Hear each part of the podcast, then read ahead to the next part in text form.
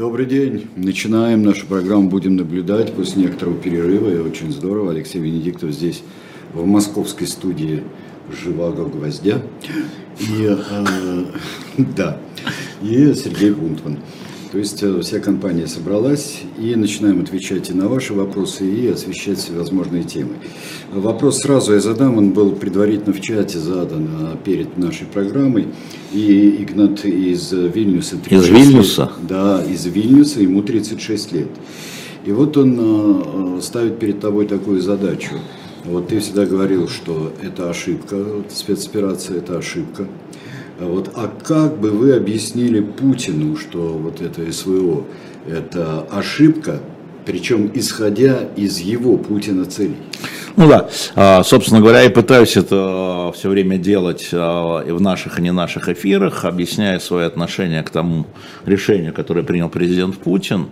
Значит, я еще раз повторю, что я считаю, что проблема не только и не столько в военных действиях, Хотя это, конечно, ужасно. Люди, люди гибнут и гибнут и искалечены безвозвратно. А ужасно э, с точки зрения политика, который принимал эти решения, президент Путин, да, что, э, на мой взгляд, абсолютно не были э, учтены катастрофические возможные последствия, тогда еще возможные последствия для собственной страны.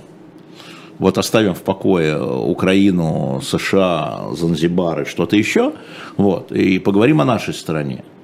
Значит, э, как сказал один видный политический деятель, ну и кто от этого стал счастливее в нашей стране. Значит, э, нанесен ущерб российской репутации в мире, нанесен ущерб российской экономике в мире и, собственно, в России, и этот ущерб будет развиваться.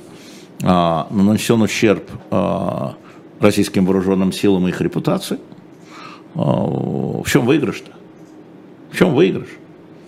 И вот именно последствия этого всего, которые мы еще не хлебаем, я их предвижу, это выступаю в роли безумолку безумной девицы, кричала, вижу, трою павший в прах, да, но очевидцев, так же, как и ясновидцев, во все века сжигали люди на кострах.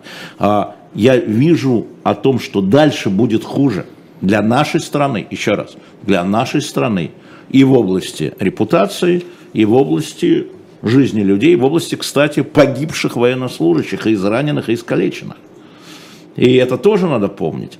Стоит ли та цель, которую, предположим, предположим, что те цели, которые заявляет и заявлял Путин, да, а, вот они отвечают его видению мира. Цена вопроса какая? Цена вопроса какая?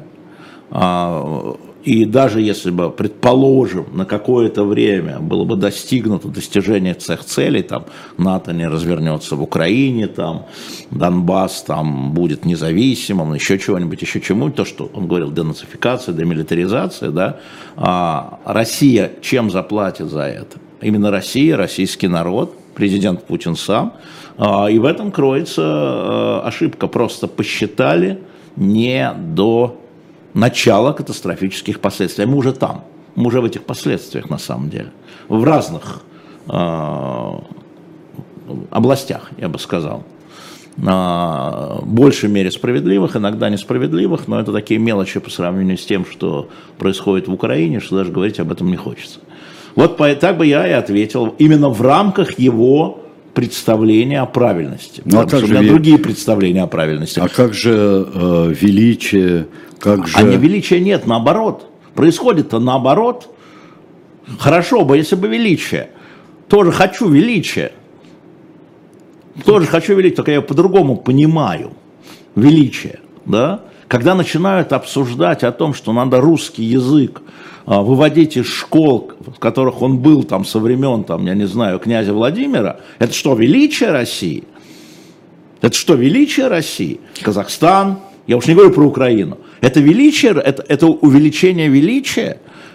А, величия нет, а пафос есть. Подожди, ты сказал величие, я отвечаю на слово да. величие. А пафос не может являться целью. Можно пафос достигать и без военных операций. Ну какой же прекрасный пафос получается в том, что огромная Россия, против которой весь мир – а она вот стоит и, что с ним делать? и самодостаточна. А что с ним делать? Как говорит Лавров. Нет, что с ним делать с пафосом, как его утилизировать?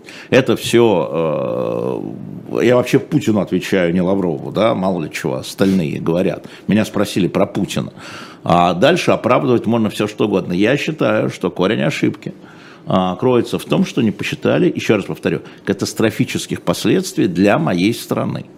Еще раз, не про Украину, не про Европу, не про энергетику, для моей страны. И они начали наступать и будут продолжать уступать, а, соответственно, наступать и развиваться. Вот так бы я ответил, отвечая а, Игнату, Игнатусу из Вильнюса, 36 лет, а, если бы мне случилось поговорить с Владимиром Владимировичем. Но ничего, доложат. Есть любители – и среди людей, которые нас смотрят. Кривенько доложат-то. Ну, как, дал, как смогут, так дал. Может, я и кривенько объяснил. Угу. Другой кривизной. А, э, теперь я бы хотел сказать, что, что такое вот сейчас вот, э, но ну, здесь в комплексе надо понимать некоторых событий, например, там разговор Путина и Макрона впервые э, с э, некоторого времени, 28 еще, там, мая. 28 мая, да, но здесь э, сейчас центр событий во многом находится на Запорожской АЭС. Да, основная причина этого разговора э, и основная причина звонка Макрона Путину. Разговор длился час с четвертью, как мне рассказали французы.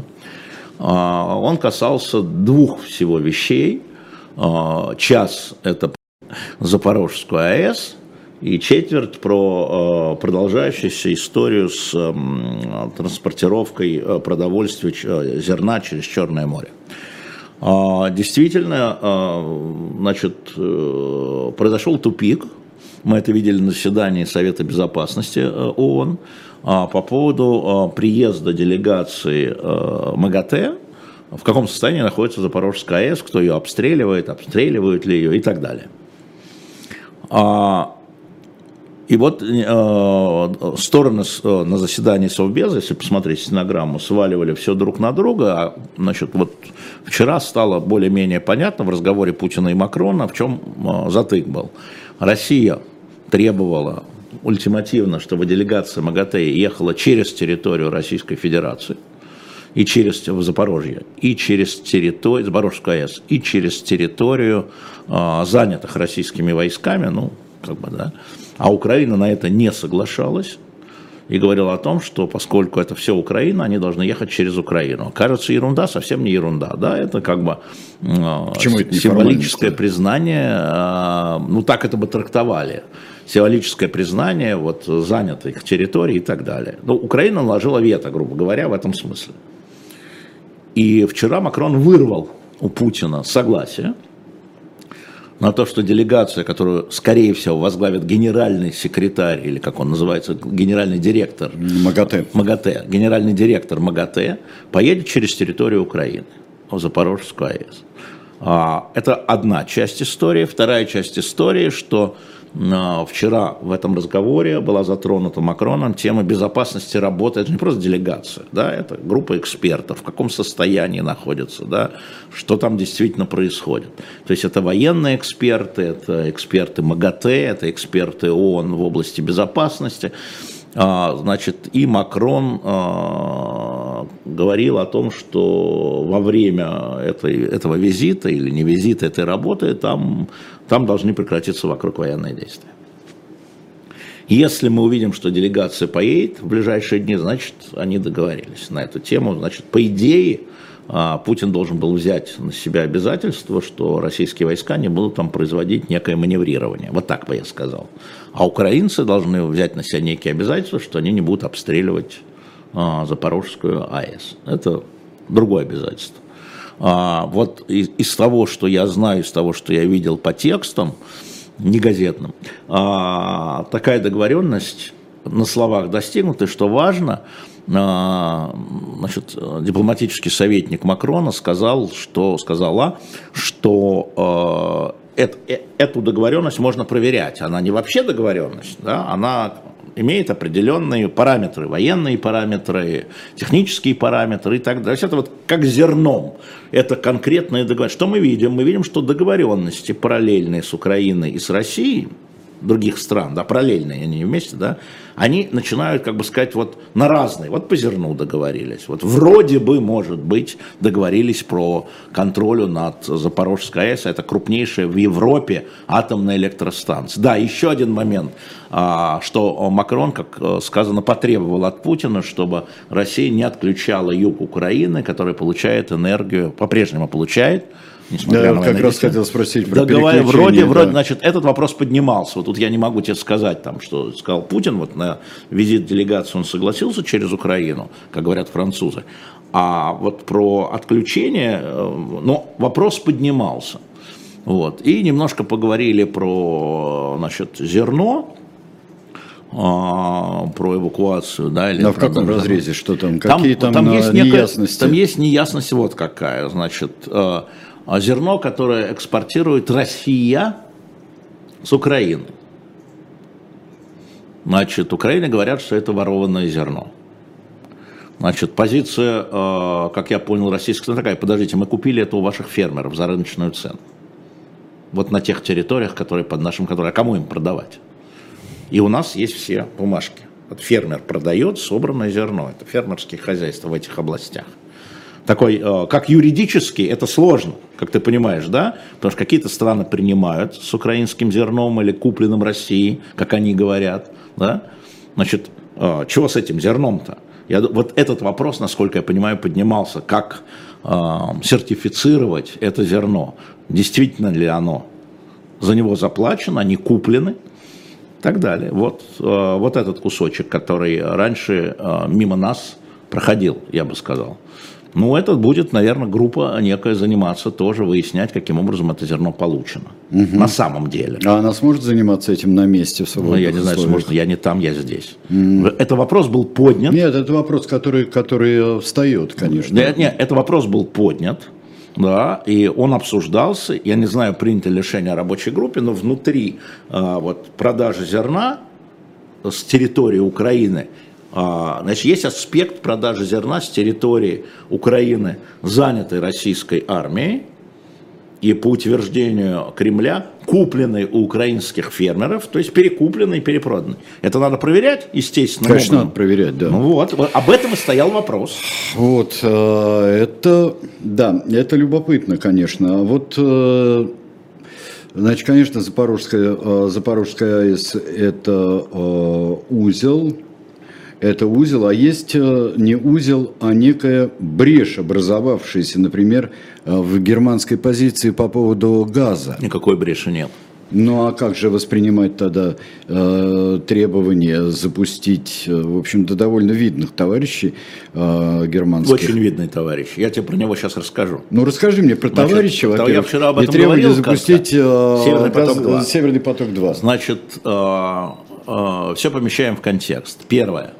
А, германские газохранилища заполнены на 77%. А, для того, чтобы а, Германия выжила зимой, ей нужно 85. 31 августа останавливается последний блок турбины, якобы на починку. Россия останавливает блок турбины, и три дня газ не будет идти вообще. После этого газ, поставки это газа... турбины, которые... Нет, это та, та турбина, которая там, она и там. Mm. Это вот единственно работающая сейчас турбина из Понятно. шести. Mm.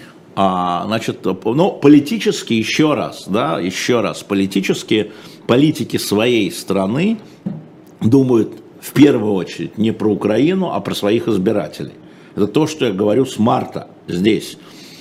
И то, что многим нашим, ну, они такие. Значит, человек, который предложил запустить «Северный поток-2», он а, вице-председатель Бундестага, он видный член э, свободной э, демократической партии Германии, входящий в правящую коалицию.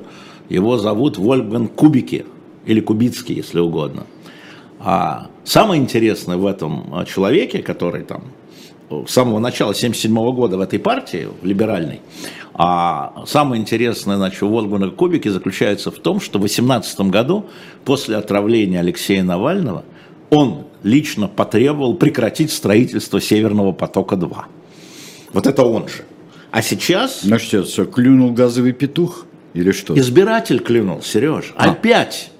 да, они же чувствуют настроение, им же там избираться, переизбираться в их землях. Это вот когда еще будут выборы в Бундестаг, если они не будут досрочные в результате, если какая-нибудь партия не выйдет, недовольная Шольцем. Но здесь в Германии важнее, может быть, другое. Германия практически, исполнительная власть, канцлер, э, правительство остановила поставки вооружения Украины. Об этом писал Тивельт. Ну, она, это правда. Она остановила. Э, это, это важнее, чем газовый поток, да, потому что на самом деле э, это все Северный поток. Газ, газовый контракт, он еще действует, да, он действует там до конца, по-моему, 23 года э, сокращенный. То есть на самом деле то, что я говорю всегда, что на что Путин делает ставку. Он делает ставку на то, что а среди стран а, входящих в блок санкций, возникнут разные, еще раз, разные э, позиции по поводу тех или иных санкций, смотри, визы, разные, э, история с визами, но на любом, на любой точке.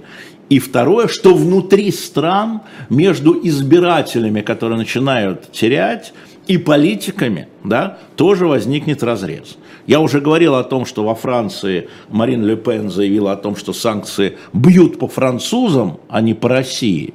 По России они неэффективны, поэтому давайте отменим санкции, говорит она. А Меленшон говорит, давайте не поставлять оружие левое, да, потому что это, значит, подливает чего-то там в огонь. Вот это все происходит, вот все, о чем мы говорили здесь, вот в этой студии в марте, начинает происходить, эта ставка Владимира Путина на это была а, и есть. Поэтому на самом деле э, неудивительно. Но вот про кубики, да, Кубицкого, вот эта история, что он предлагал вообще не строить Северный поток-2 из-за отравления Алексея Навального, прошло 4 года, настроение избирателей, видимо, он что-то чувствует, и он говорит, ну хорошо, ну, ну давайте, ну газ-то нам нужен, все равно контракты мы должны получать. Он поддерживает Украину, он считает Украину жертвой агрессии, нападения. Но газ вот.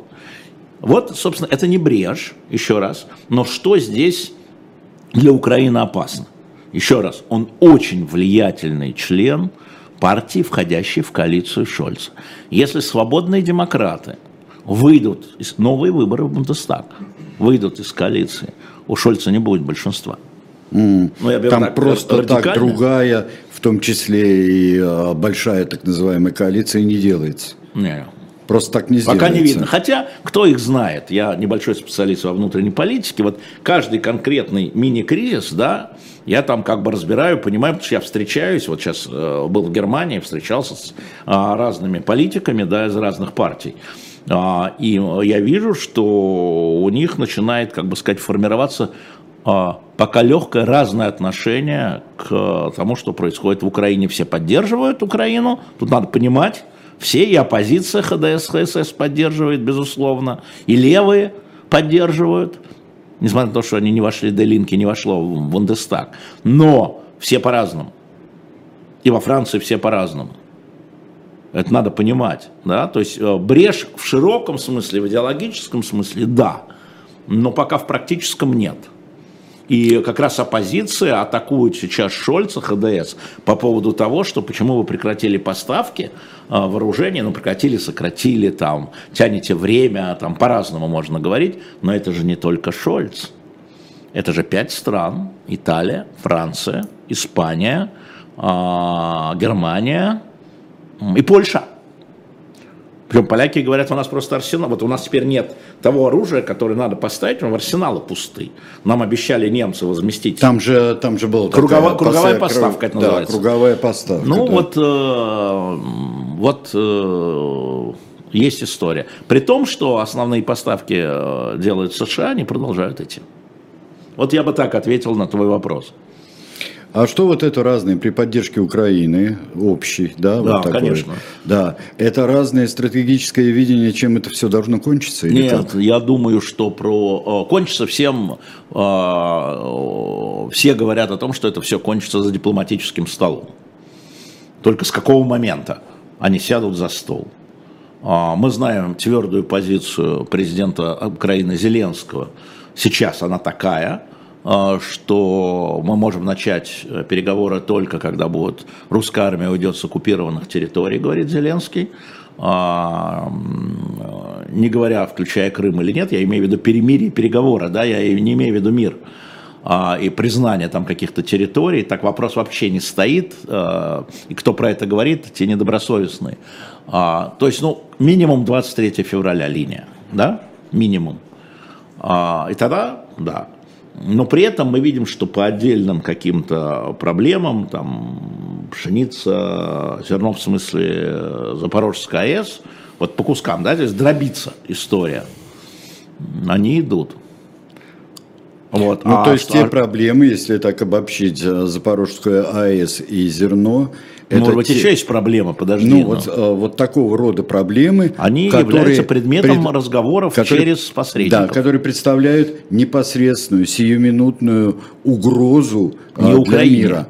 Для мира. Не Украине, конечно. Для мира. Конечно. Голод, или э, катастрофа атомная. Атомная да. катастрофа. Да, они идут, и э, как по зерну, там тоже, я напоминаю, что очень многие наши зрители говорили, это все ерунда, ничего не будет, и некоторые э, известные обозреватели. Вот. А когда ты следишь за мелкими продвижениями, да, мелкими, ты понимаешь, что это в интересах всех.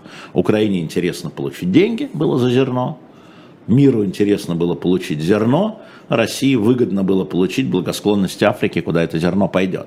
То есть, ну а там туркам и американцам было выгодно сказать, что они могут э, быть договаривающимися. Турки.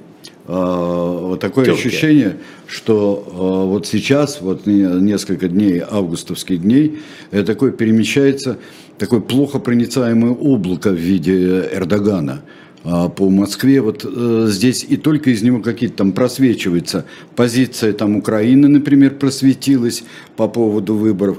Туманный намек, что э, Путин не против вроде бы встречи до того, как карта дорожная будет сделана. Вообще, как тебе представляется этот э, дипломатия, Эрдоган дипло, дипломатия? Для меня важнее, что турки начали наступление э, на севере и бьют курдов.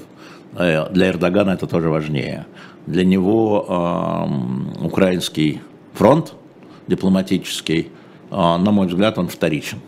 Эрдоган, опять же, так же как любой политик, действует в интересах, как он понимает, своей страны и своего народа. Он делает империю, он такой же, как Путин. Я... А, и поэтому mm-hmm. его а, вот эти движения не являются а, совсем принципиальными. Ты заметил, что перестали говорить об Байрактарах? Каком смысле? Вообще перестали упоминать Байрактары. Вообще.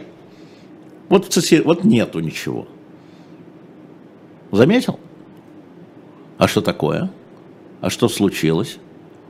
А, в смысле, в контексте э, Вообще перестали их военных упоминать. действий в Украине? Да, конечно. Вообще перестали упоминать что кто-то покупает, а, что-то они сделали, нанесли какой-то... Ну, я знаю, за, э, им подарили Байрактар, э, тот э, Байрактар, на который собрали деньги, э, подарили просто.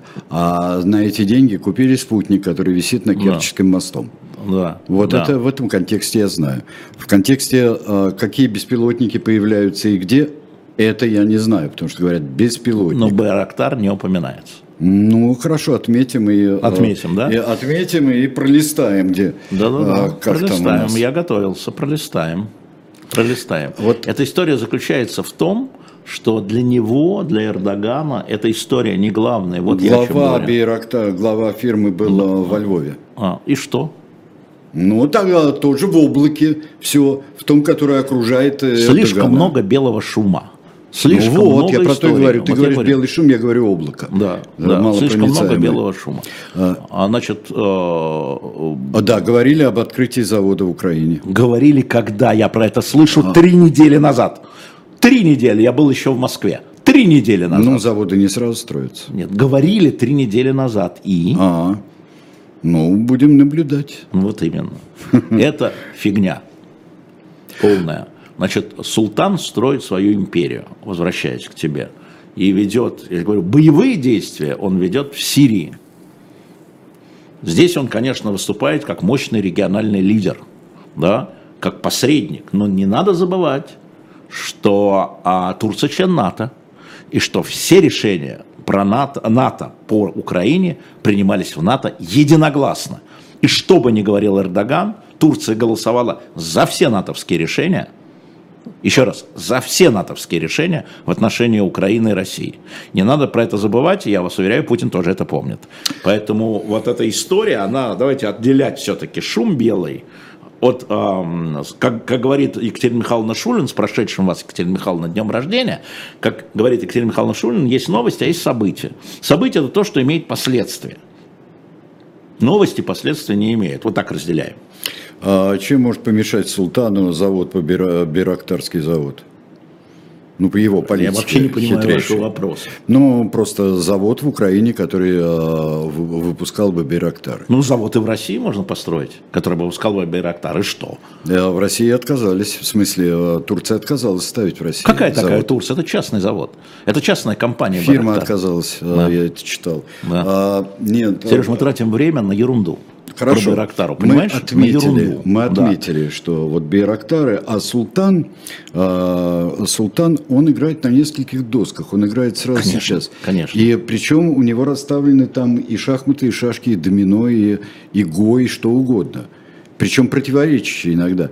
Сегодня я читал в одном из каналов, что противоречие там отношения с Израилем восстанавливается. Да, да? полностью. А, да. А, о, и отношения с Сирией у него восстанавливаются. Обещал Эти... не свергать Асада, да. Да, обещал не свергать Асада, но с курдами ведет войну. А, Европа то, Россия то. То есть он играет на очень многих досках. Ну да. А он э, не, не свалится? Так я про это. Так я, я понимаю, но из-за этого он не свалится, нет? А Путин свалится? А Зеленский а свалится? А Байден свалится? Ну что, я тебе могу отвечать. Их ну, выяс, я знаю, Ну, так я тебе отвечаю тоже про вот, хорошо. Да. А, потому что у него хоть выборы есть, э, я не знаю, реализм этих выборов все-таки превосходит реализм российских выборов. Ну, естественно. Да, да, потому что это все-таки все, все-таки реальное общественное мнение, там устраивай переворот и не устраивай там, и не разбивая всю оппозицию. Так, оставим э, сейчас э, э, Эрдогана. А вот упоминание в ответе на вопросы упоминание Крыма как законной цели Это для, для история. обстрелов Украины. Это очень интересная история, а потому что, а, помнишь, когда я говорил о том, что американцы приняли решение продавать значит, определенной дальностью ракеты, и РСЗО, точнее, а, Украине было поставлено условие не обстреливать территорию Российской Федерации. И тогда тут э, некоторые наши зрители, ха-ха-ха, кремлевский агент, это все агент Газпрома, это я. А, и вдруг министр обороны э, Украины господин Резников говорит то же самое. Кремлевский агент? А, значит, было ограничение, оно реально было это ограничение, оно проходило даже на слушаниях в Конгрессе, чтобы вы понимали. Это было условием. А, и на последних раз, переговорах телефонных Байдена с Зеленским, Зеленский его спросил про Крым. Но Донбасс и так обстреливается, да, вот так называемые ДНР, ЛНР, они не входили в это, в это понятие, в это условие. А, и э, Байден ему сказал, что Крым это Украина, а США не признают Крым территорией Российской Федерации. После чего а, высокопоставленный чиновник, ну поскольку это были тайные переговоры, это надо было их, ну в смысле не публично, их надо было официализировать. В интервью э, э, журнала «Политико» подтвердил, ему политика задали заранее заготовленный вопрос а, про это, потому что они знали про разговор, но им нужно было вот не по источникам, да, а вот. и тот сказал, задали ровно тот же вопрос, что Зеленский, а Крым? Крым это Украина. Вот э, так сказал высокопоставленный вашингтонский чиновник, видимо, из Совета национальной безопасности, я так думаю. А, ну, какой-нибудь Салливан. Тем самым было уточнено, что имеется в виду территория Российской Федерации международно признанная. Да, конечно, только США так и говорит, международно признанная. А на уточняющий вопрос да, А на уточняющий вопрос ответили, да, это, э, скажем так, коррекция позиции, вот, ну, посмотрим, что Но ты считаешь, дальше. что намеренно, намеренно не говорили о, о Крыме, говорили о некой территории Российской да, Федерации? Конечно, да, конечно. Намеренно не говорили? Смотри, не а, хотели уточнять? Не хотели. Но когда спрашивает президент Зеленский президента Байдена прямую и в лоб о Крым, Байден, президент, должен что-то отвечать. Mm-hmm. И вот, может быть, это сопровождается какими-то еще дополнительными всякими кунштюками, я не знаю, вот этого я не знаю. Но это было подчеркнуто и сказано, что Крым это украинская территория. Вот на вопрос, а распространяется ли ограничение, введенное американцами при поставке оружия, а, не обстреливать российскую территорию. Вот, вот как было на самом деле. Трактовать можно как угодно, а я вам про факты. Одновременно в Крыму впервые да. крупные э, взрывы, да. крупные пожары да. А, на военных базах, на да. аэродромах и так далее. Потому что Россия ведет освободительную военную операцию, а Украина-то ведет войну за свои территории. Это вот у нас военная операция, а у них война. Вот, вот и все. И от чего не ожидать? Это о последствиях, о которых я говорил, отвечая на первый вопрос. А про это вы думали? А вот про это вы думали? Тут вспомнился незабвенно Чернобылин. Чешите где-то в другом месте, если чешется. Ведь про это вы не подумали, наверняка не подумали, потому что точно знали, что Украина не нападает на российскую территорию, включая Крым. За эти 8 лет что что-то было, там партизанское движение, взрывы на баз, ничего не Воду было. Воду перекрывали. Но это, это на территории Украины. Это на территории Украины, ну, в смысле, э, территории, которая, э, вот, которая была под контролем Киева. А что-то было в, э, в Крыму? Ничего не было. А вот последствия. А вот последствия, о котором не думали. Задам тебе идиотский вопрос. Неужели они всерьез думают, что, что например, Крым – это крепость? Такая неуязвимая крепость. Нет, это укрепрайон, безусловно. Они, они, они делали... Я и имею в виду неуязвимость. Нет, но неуязвимость, не, вообще неуязвимости в мире не бывает. Это вообще. Я думаю, что никто, во всяком случае, из военных в таких терминах не думает никогда. Все может быть. И обстрелы, и диверсии. А, значит, на чем делали ставку на, в Крыму? Первое, на лояльность населения крымского, которое там есть. Не надо про это забывать. А России. И второе, на то, что за эти 8 лет Крым действительно превращали в укрепрайон. Да, строили укреп... Действительно. Вот ты думаешь, что, к этой операции не готовились, что ли, 8 лет? Это Конечно, готовились. Не только, так я отвечаю, думаю, не, не, только, не только в Донбассе, но и в Крыму. Потому что это место уязвимое с точки зрения военной. Да? Начиная от Крымского моста и заканчивая Перекопом. Да? мы прекрасно знаем историю. А уж когда у тебя есть СЗО, ракеты залпового огня, да, которые не надо тебе ничего, и у тебя есть самолеты, и есть у тебя а, все что угодно, да, конечно, уязвимо. Никто не думал про неуязвимость, но речь идет о другом. Речь идет о том, что было ограничение со стороны, как понималось она, поставщиков оружия, в данном случае американцев. Угу. И это ограничение сейчас публично снято. Не решаться, думали. Не решаться. Да. да. А, Алексей Венедиктов, будем наблюдать, сделаем небольшой перерыв. У нас есть что вам рассказать, а, помимо того, что вы увидите сейчас.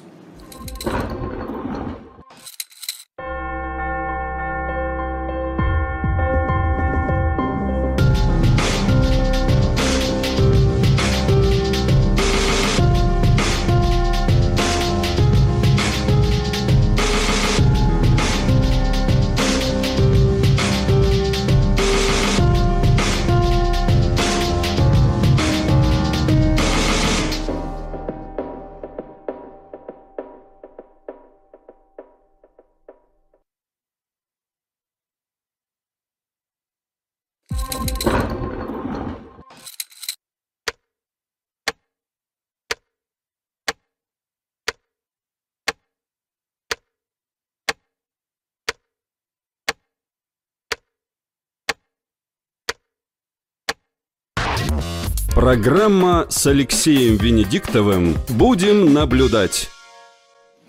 Э, продолжим сейчас. Есть, э, есть у нас э, замечательная одна из моих самых любимых книг, которую я читал и перечитываю.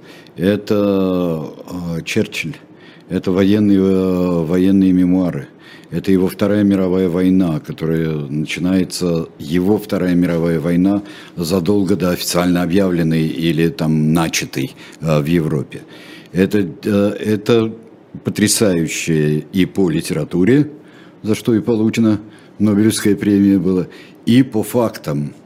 И вот это, это новое издание, да, Алеша? Это, знаю. Да, это новое издание, и оно лишено некоторых, э, некоторых э, придурковатых комментариев, которые раньше делались в русских изданиях воспоминаний Черчилля. А, Это замечательная книга. 3500 она стоит, но это все. Шеститомник. Это, это шеститомник, да. То есть Это- в трех книгах в шести томах. Да, это вот э, по два тома объединены в, э, под одной обложкой. Да, это, это- замечательная книга, и э, я не знаю, она it's a must. То есть это э, совершенно необходимая вещь для того, чтобы даже для того, чтобы что-то начать понимать во Второй мировой войне. А, Напомню, что если вы зайдете сейчас на shop.diletant.media, вы сможете это купить, у нас ограниченный тираж. А вот это у нас будет э, в агентах. в следующем, в следующем э, с автографами а, Юрия Кабаладзе и автора а, Александра Александра Куланова, Куланова, да. видите, от Эхо, а, тоже сейчас выставлено на shop.diletant.media, тоже ограниченно, они подписывали, у них уже руки отсохли. Вот, так что те, кто собирает еще автографы э, шпионские, давайте. Нет, это, это вообще книжка очень ценная. А вот это два твоих э, трофея из Берлина Да, это привез. трофей из Берлина, я еще раз повторю, топография террора. Есть такой музей, он построен рядом с местом, где а, было гестапо. Принца А, Альбрехтштрассе. Да, это сборник документов, но это мы не, это- этого нет, сразу хочу сказать, на shop.diletant.media, я приволок это в отдельном, мы просто думаем, может быть, мы сделаем что-то по в дилетанте про это, потому что это, конечно, вот как строился аппарат террора, да, по документам, это, конечно, фантастическая история. Еще я советую, кстати, тем, кто едет в Берлин или сидит в Берлине, смотрит, зайти в этот, посмотреть топографию террора. К сожалению, на русском этого не было, когда я был. И есть э, музей, который называется «Бункер Гитлера». Это не на месте бункера а, в Берлине, это не на месте бункера, это тот бункер разрушен, но он воспроизведен как тот бункер а, на трех этажах, а, воссоздана комната, где э, Гитлер застрелился, а, И а, там есть, в частности, вот такая книга «Пропаганда террора». Есть институт террора. К сожалению, на английском здесь плакаты, а, которые а, выпускал Рейх. А, Очень эффективные сделанные. Вы полистаете и узнаете много, увидите кое-чего. Вот, а, так что моя поездка была такая не просто так, я еще хожу, смотрю и изучаю родовые травмы, я бы сказал. А скажи мне, пожалуйста, музей бункера э, Да. сделанный, и вот выпуск книг э, а, таких вот с великолепными иллюстрациями всех жутких э, нацистских плакатов. А, Почему как- жутких? Они очень солнечные, радостные. А они, такие в основном радостные. радостные. А, ну, ты знаешь, для меня радостные сталинские плакаты тоже Ну да, ужаса- да. ужасают. Да, да, А, да, а вот да. Здесь есть э, э, это самое. э, Нет, нет, нет. Вот скажи мне, пожалуйста. Дивно всё, Вот да. э, я так, как э, любой советский строгий гражданин, говорю, это не возбуждение интереса э, к тому, что не возбуждение ли э, увлечение нацизмом. Вот видишь, какая девочка. Радостная все. Я маленькая девочка, Да. играю и пою. Да, да, Я да. Гитлера не видела, но я его люблю. Да, да, да, да. Нет, это не возбуждение. Немцы считают, что как раз... Это, кстати, музеи а, 90-х годов, 2000-х годов. В 2000 году, в 2005, по-моему, построен музей топография террора, я точно не помню. Это новые музеи, и немцы считают, что надо напоминать, напоминать и напоминать. И когда мы там были, а, там в основном были немцы, там не было там, немецкая речь а, посетителей. Постоянно люди, прямо у стены построен, у- там, где проходила стена, и там кусок стены, а, разделявший восточный и западный Берлин, это в западной части. Вот. А, Это просто историю своего народа надо знать, и свои темные, трагические страницы надо знать, так считают немцы, и несмотря на то, что прошло там уже там, 70, там, 80 лет. И знать досконально. А. Огромное число документов. А, На, на самом деле, э, вот меня поразило о том, там есть отчет Министерства экономики о том, что вплоть до 1937 года экономика Германии росла бешеными темпами, и благосостояние немецких граждан росло очень резво. И поддержка гитлеровского режима, это была не только из-за террора и пропаганды, видишь, одна книга по террору, другая пропаганда, но из-за того, что реально доходы росли. Да, за счет, кстати, экспроприации э, еврейской собственности, олигархической собственности, как говорили, но экономика росла по цифрам, есть доклад. А, и это вот есть топография террора, то есть террор не строился на голой земле. Да, еще они поймали волну, конечно, в 1933 году, когда из кризиса уже стремительно выходила Ну, это делали Германии. финансисты нацистские в том числе. Да, да, да. Да, да, да. это не просто дороги строили, поэтому э, там документы, еще раз, документы, цифры, письма, приказы, указы, а, там есть один документ, целый стенд огромный во всю стену. Это путь одного из немецких промышленников, да, вот от человека, который там а, в Веймарской республике пытался выкарабкаться, как он становится членом нацистской партии, как он делает взносы, как ему дают льгот. Это вот целая история, это работала индустрия, не только террора и пропаганды. Я просто хочу сказать, это очень интересно для изучения. И немцы считают, строящие этот музей, а, считают, что это надо показывать. Надо показывать, в том числе. И три, три, три и, вещи. Террор, да, и трудовой пропаганда, фронт, и трудовой да, фронт, да, и да, социалку да, всякую, да. избирательную, конечно, но социалку. Да, социалка была, безусловно. Да. А, если мы говорим о Берлине и о стене, вот нельзя не сказать еще раз, а, я считаю, что огромная потеря у нас Дмитрия Врубеля а, смерть. У нас а, в, в, два дня ушли два, три человека, и Дмитрий Врубель действительно мы как раз хотели, но он был в больнице, встретиться, когда приехал, мы же с ним там общались. А, его сегодня хоронят, а, сегодня его хоронят в Берлине, поэтому все мои соболезнования семье, жене. Ну, ушел э, и э, Анатолий Леонидович Конов, Конов, член Конституционного суда, Ваша честь в эти же дни а, действительно честь. всегда было мнение. Ну, к нему обращение говорил Ваша честь вполне... Абсолютно... Да. Вот. И ушел Валерий Мещук, один из бардов, братьев Мещуков. Да. Да, да. то есть теряем, уходим, нас становится меньше. Это правда. Э, многие наши коллеги, многие наши люди, которые вот, которым пришлось и уехать, и начинать работу в Германии, они многим, если не всем, обязаны Дмитрию Врубелю, который сделал очень много для того, да, чтобы да, очень помогал, для да, того, чтобы помочь тем, кто был вынужден. Это правда, переехать. он очень помогал. Да, так что э, печально. Да, возвращаясь к Диме, это, это память добрейшая о нем и замечательная. Э, ты знаешь, вот э, про Э, про Крым, если говорить, и вот э, вызывает это вибрацию, панику? Какую-то? Панику это вот э, нет, не вызывает.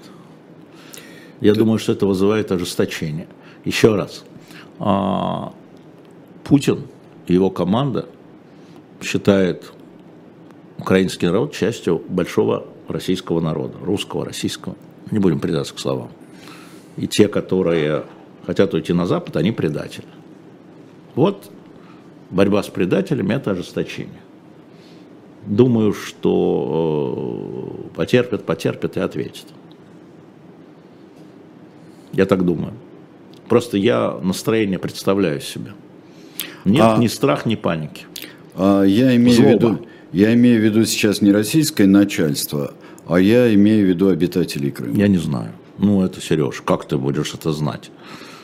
Как ты можешь это знать? Как я могу это знать? Ну, когда людей... Ну, интересно э, было бы. Ну, нет, придумывать можно все что угодно, но знать... Мне интересно, история. как э, на самом деле они как бы кто-то придумает. Это я сам придумал. Ну, как если, если они тоже попадают теперь под обстрелы?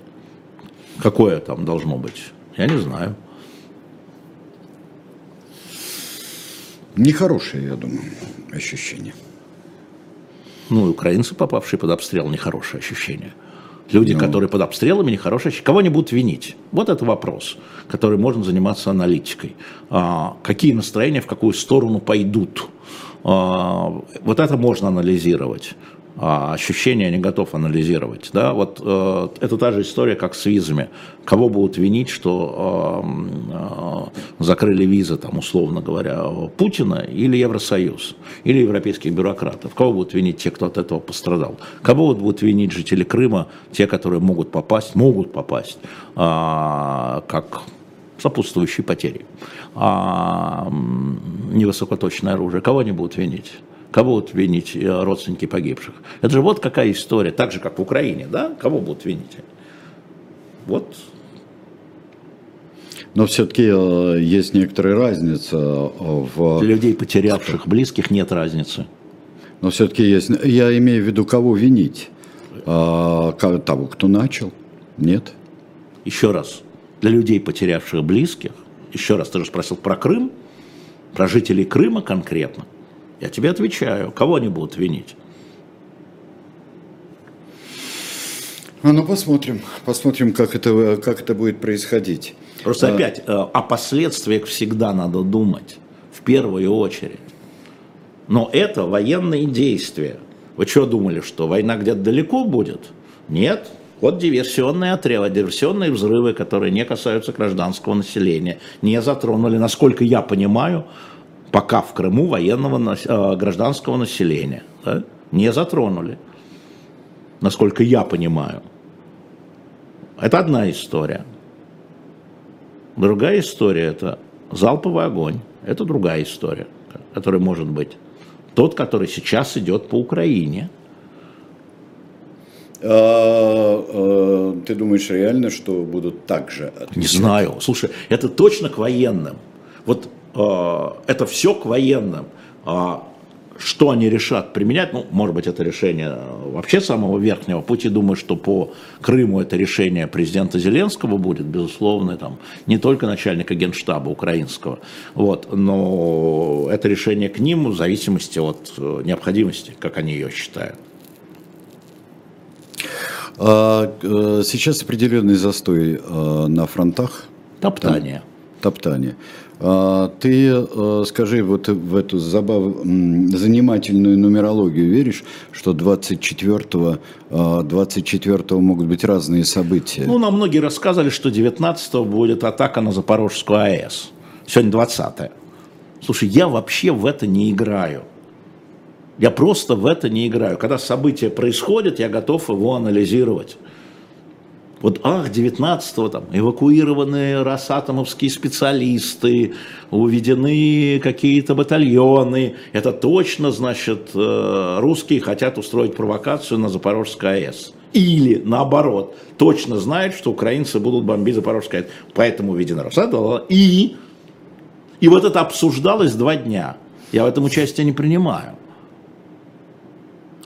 Да, посмотрим, потому что на 24 вроде бы назначен э, вот так называемый суд э, в Мариуполе.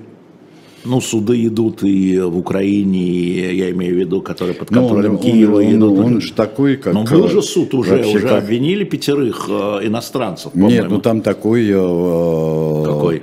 Э, публичный, как, э, типа, как дело Каменева-Зиновьева. Пропаганда. Сереж, вот зачем, вот, да, вот, вот зачем мы сейчас это? А если Хорошо. не будет? А, когда если... будет, а когда будет, мы это обсудим. Хорошо, когда будет, это обсудим, тем более после 24-го мы сможем обсудить запросто э, в следующую, да. в следующую субботу. Хотя я не понимаю, что там все понятно, что это Теперь вот по странным, э, вот страны неисповедимым путям, я думаю, об, общественного и частного мнения, а, вот эта история с Херманисом и, и, и с дождем. Ты ответил на это а, чисто а, вот, что формальная сторона вся в порядке, что тут мучиться? Смотри, а, во-первых, Алвис Херманис мой хороший знакомый, я бы сказал, мы дружим. И мы с ним переписывались в Фейсбуке в открытую, а, не в спину друг другу. И а, я понимаю его позицию. Еще раз, я понимаю его позицию. Если не согласен, но я его понимаю. Я понимаю, откуда эта позиция. Я понимаю, и мы с ним говорили, когда я там был, мы сидели, ужинали с Чулпана, с ним. А, вот роль истории, которая давит а, на нас, на всех, наша история давит, на, в данном случае история Латвии после 40 -го года, она давит. Она, она есть, она разлита в воздухе, хочешь называй это облаком, да? А, возникли, Я не это называю возникли, облаком. Неважно возникло, возникли а, вот эти призраки прошлого, которые оказались вполне материальными, с оружием на границах, да, я его понимаю. Но моя позиция совершенно понятная. А никакое происхождение журналистов, из какой бы страны они ни были, если ваше правительство и Европейский Союз, в который вы входите, дали им лицензию на работу журналистов, оно не ограничивает никаких тем. Вот никаких тем, там же предлог в том, что не лезьте в наши внутренние дела. Секундочку, они получили латвийскую лицензию. Они латвийские журналисты в этом смысле. Они получили европейскую лицензию, они европейские журналисты. Без ограничения прав. Потому что все остальное надо судить по происхождению журналистов. Это, извините меня, сильно смахивает на расизм. А что Херманцу не понравилось? По содержанию это, друго, это или... другое дело. Что ему не... Или сам Нет, факт? что не понравилось, прочитай ему Херманиса. Зачем? А. Я не его пресс-секретарь. Понимаешь? И тем более, что я сказал ему, что я с ним не согласен как я могу пересказывать его, вот, да, как бы, а, когда он в публичном поле. А, но а, дело же не в том, что ему не понравилось, а что журналисты должны нравиться. Ты должен нравиться, что ты говоришь всем. Я должен нравиться, да? Мы здесь что, чтобы что? Чтобы развлекать их? Вот это. Вот это, да, зрителей. До что, чтобы развлекать их? Это развлекательные программы, пожалуйста. И хорошо, что не нравится. Не для того работают журналисты, чтобы всем нравиться. И хорошо, что Алвис поднял эту проблему, которая восприятие у него, не у него одного. И хорошо, что он поднял ее публично, а не пошел писать донос в Следственный комитет Латвийской э, Республики. Да? Есть и такие, не надо, есть и такие. А, это хорошо, что идет в обществе публичная дискуссия. В России она не идет. Это хорошо. Но при этом можно же в этой дискуссии занимать позицию. Моя позиция абсолютно формальная – если ваше государство сертифицировало журналиста на работу в Латвии, они получили латвийскую лицензию. Ну да. Врачей на работу в больницах, учителей на работу в школе, водителей на работу в перевозчиками, нет никакого отличия в их правах от тех, кто родился в Латвии. Точка. И на этом все. И поэтому говорить о том, что вот эту тему не трогайте, это то, что говорит у нас наше правительство. Она высылает практически журналистов в Deutsche Welle, потому что она вмешивается во внутренние дела. Она высылает журналистов в BBC, потому что они вмешиваются во внутренние дела. Это то, что делает российское правительство. Это неправильно.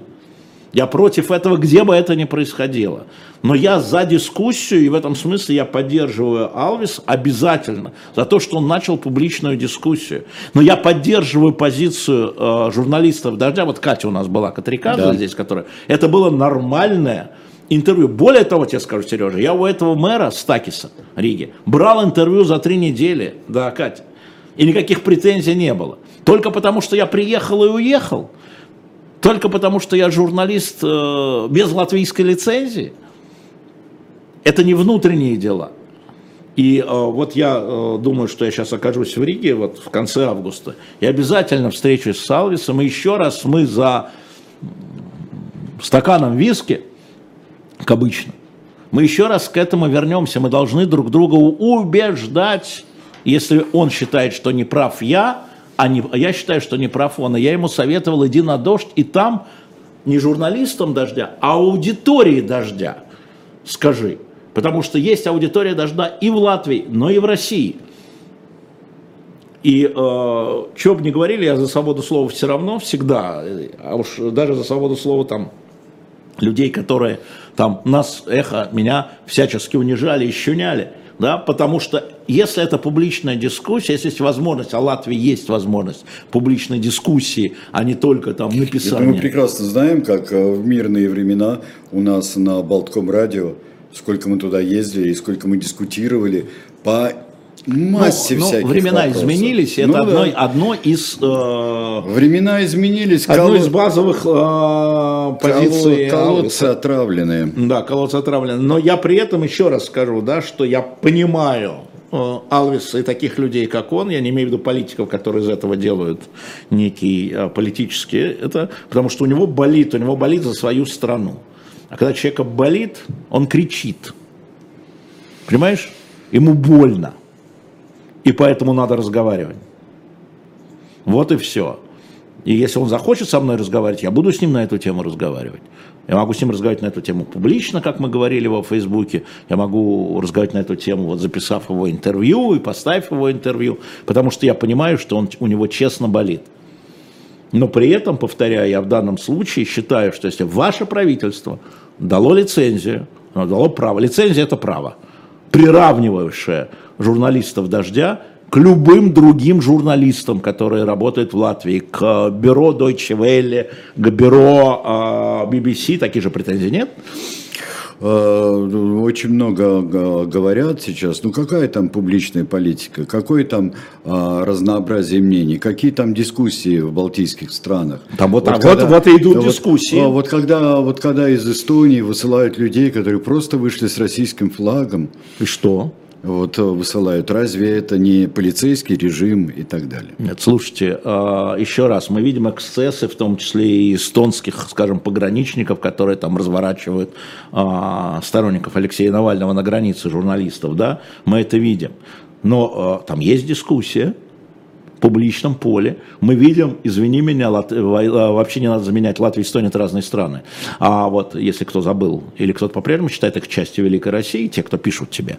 А, поэтому неважно, в Латвии это, в Эстонии или в Люксембурге. Значит, смотрите, там есть дискуссия, там есть латвийские журналисты, которые выступили в защиту дождя. Пожалуйста, вам Вадим Родионов, Игорь Грэм а, с огромной аудиторией. Он латвийский журналист. Он латвийский журналист, он выступил в защиту профессии. И публично это называется дискуссия. И это называется дискуссия. И, и а, вопрос о высылке, я ставил этот, я публично ставил этот вопрос, но правда это было в Латвии, у меня эстонских политиков не получилось брать интервью. Я президенту задал вопрос, и это опубликовано в латвийских СМИ, мой вопрос и ответ, и это дискуссия. Вы пойдите президенту Путину, задайте такой вопрос. Что-то у вас не получится.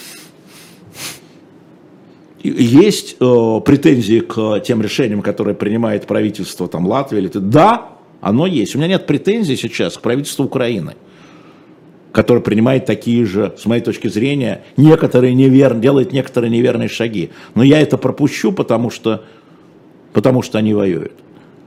Но я, как говорил, что меня не устраивает в позиции там, президента Байдена, его администрации, президента э, Левица, его администрации. Я говорю то же самое про своего президента. Чего ж я буду э, стесняться говорить про президента Китая Си, да, при главу. Чего вы смеетесь, что ли? Это работа такая, называется журналистика. Работа такая, задавать вопросы, которые не нравятся аудитории не нравится аудитории, это не клуб вам по интересам. Свободная журналистика. Свободная журналистика очень тяжко а, а никто не обещал после... легкой жизни?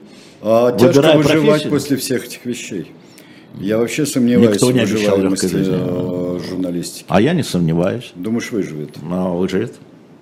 Выживет просто тяжелые времена. Слушай, а, во время, а, я хотел, кстати, вот напомнил мне, я вчера ошибся.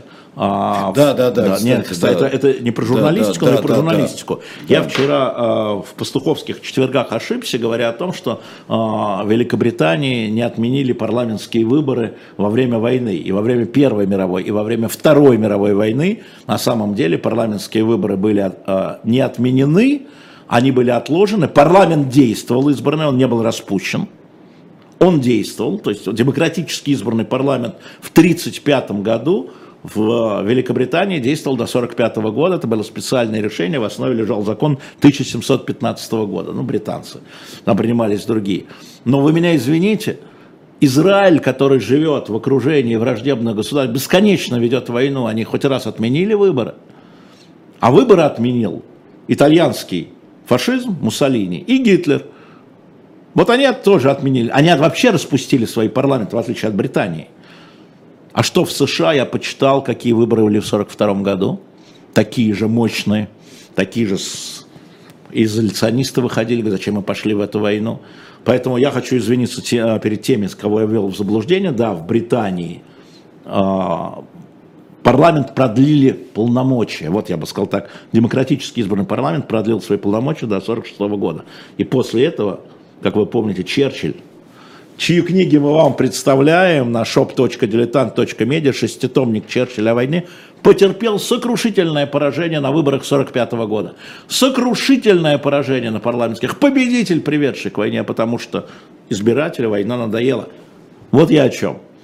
Поэтому политики всегда смотрят на то в демократических странах, как чувствует себя избиратель. Заходите, покупайте книгу Черчилля и другие книги на shop.diletant.media. И, кстати, сзади у нас, если видно, сам Рюрик, сам следующий Рюрик. номер выйдет в понедельник «Дилетанта» про Рюрика. Помните, Путин говорил о том, что Рюрик от славянской матери? И мы готовили этот номер в январе. Но то, что случилось в феврале, заставило нас отложить этот номер. Так что, Владимир Владимирович, это вам. Может, что-нибудь объяснит.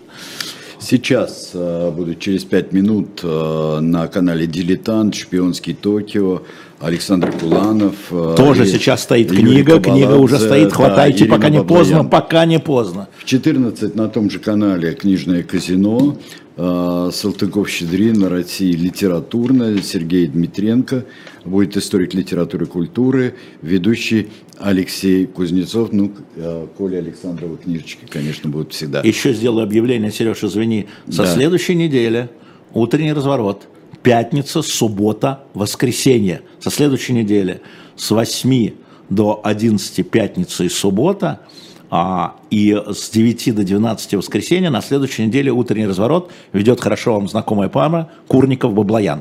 Ура!